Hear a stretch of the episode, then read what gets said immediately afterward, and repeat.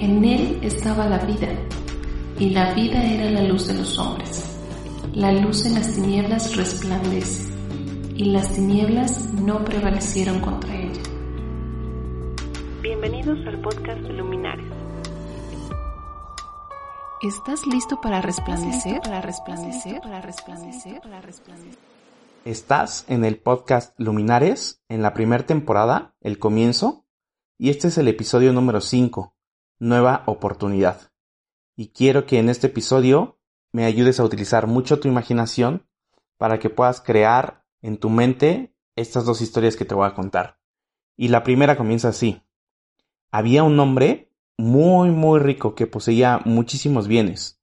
Tenía una casa enorme, muy grande, tenía mucho ganado, tenía muchos empleados y un hijo único que era su heredero, no tenía más hijos. Un día el viejo padre, ya avanzado en edad, ya con muchos años encima, le pidió a sus empleados que le construyeran un pequeño establo, y dentro de él, el propio padre construyó una horca y junto a ella una palanca, pues para tirar de ella y que la horca cumpliera con, con su función.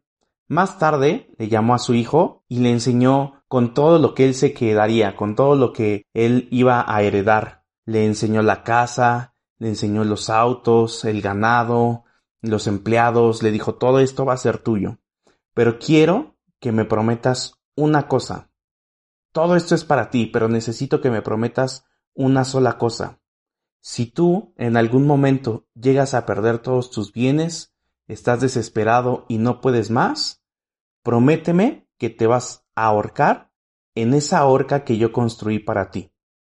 Entonces el joven se empezó a reír, pensó que era algo pues bastante absurdo, así como nosotros lo acabamos de escuchar, pero para no contradecir a su padre, le prometió que así lo iba a hacer, pensando en que pues en realidad jamás iba a suceder, ¿no?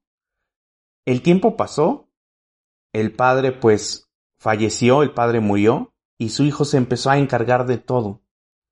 Y justamente así como su padre lo había previsto, el joven se gastó todo el dinero, vendió los bienes, perdió sus amigos, inclusive perdió su propia dignidad.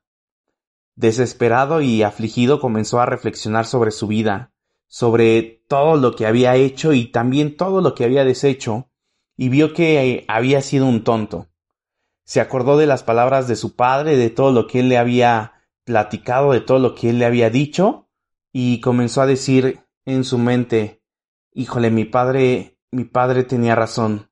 Si yo hubiese escuchado todos sus consejos que me dio, pero ahora es demasiado tarde.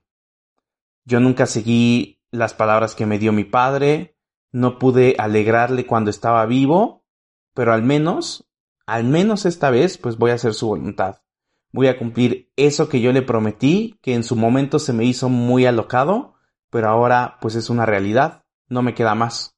Entonces fue al establo, se acercó a la horca, subió los escalones y se colocó la cuerda en el cuello, y pensó, si yo tuviese una nueva oportunidad.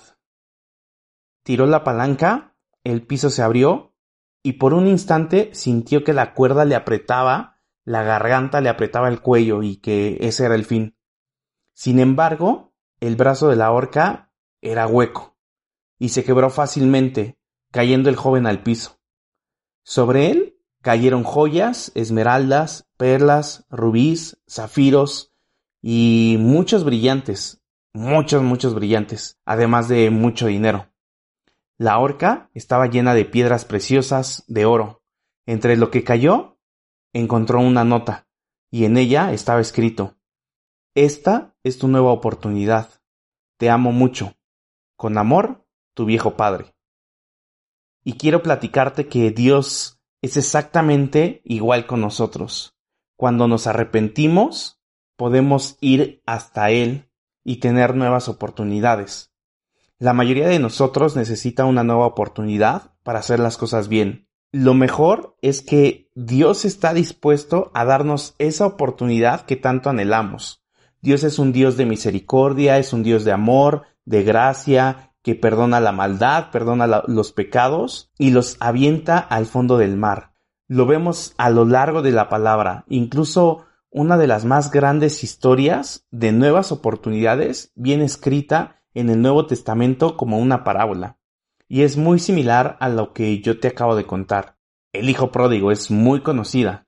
Aquel que sale con sus bolsas llenas de dinero, por cierto, un dinero que él no ganó, él no hizo nada por ganarse ese dinero, y como era de esperarse, pues fue, gastó todo en fiestas con los amigos y se quedó sin dinero.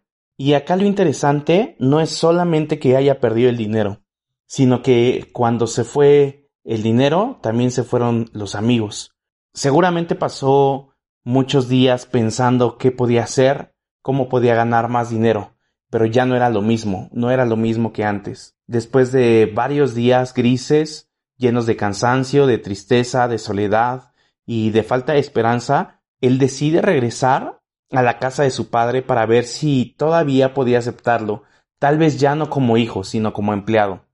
Imagínate, es muy importante, imagínate esa escena de eh, ser un hijo que tiene todo con su padre, con su casa, que no se debe de preocupar de nada, salirte, malgastar todo lo que te dio, aun lo que no te tocaba o en el tiempo que te tocaba, tomarlo y acabártelo todo y decidir regresar, pero no como hijo, sino como un empleado más de tu padre.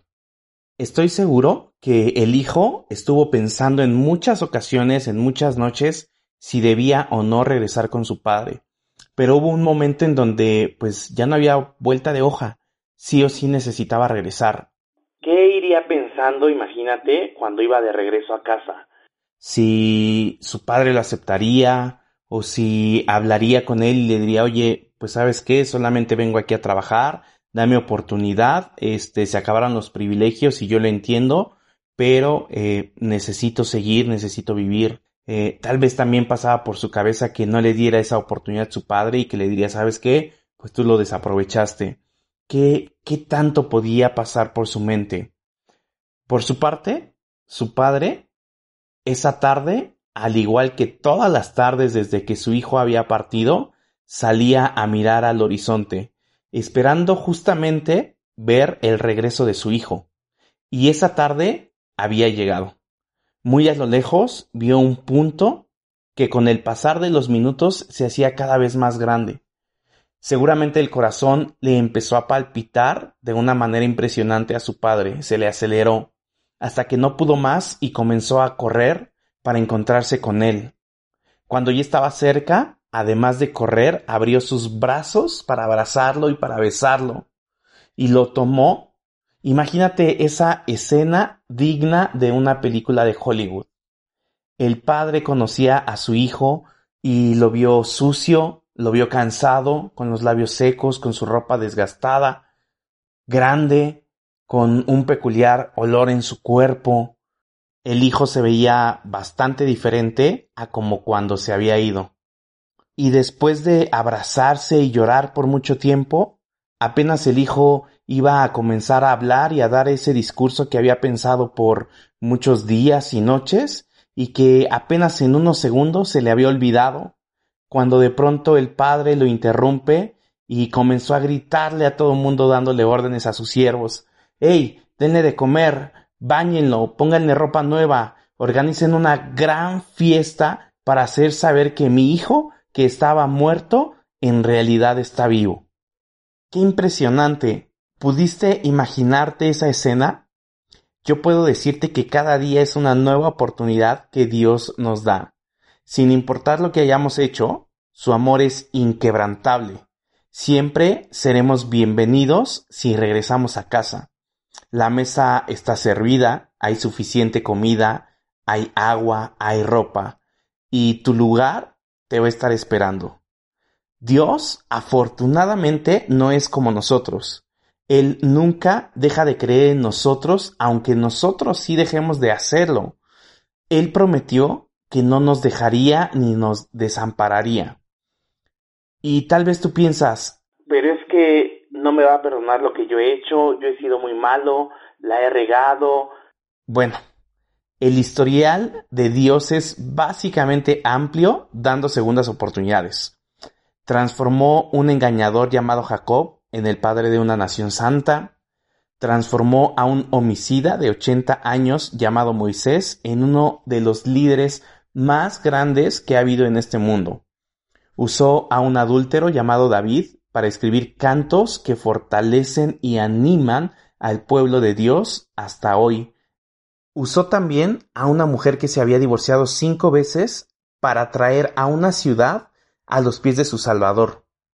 Tomó a un pescador arrogante llamado Pedro, que le maldijo y le negó cuando más lo necesitaba, y le hizo un gran predicador que inició un avivamiento mundial. Dios le da una segunda oportunidad a un hombre llamado Pablo, que anteriormente se había dedicado y había hecho todo lo posible por destruir a la iglesia, y se convierte en un gran apóstol. ¿Y sabes qué es lo mejor de todo? Que las escrituras no cuentan todas las historias de la gracia de Dios, de cómo nos lleva de nuestras fallas al éxito de una forma increíble. Y no cuenta todas las historias porque aún se siguen escribiendo todos los días, a todas horas, en cada segundo. Si este es el primer episodio que escuchas, o ya has escuchado más de este podcast y aún tienes dudas, quiero invitarte a que vayas al episodio número 8, le des reproducir, lo escuches y cambies tu eternidad. Tal vez este es tu momento de tu nueva oportunidad y tú decides si tomarla o no. Nos vemos en el próximo episodio. Cuídate.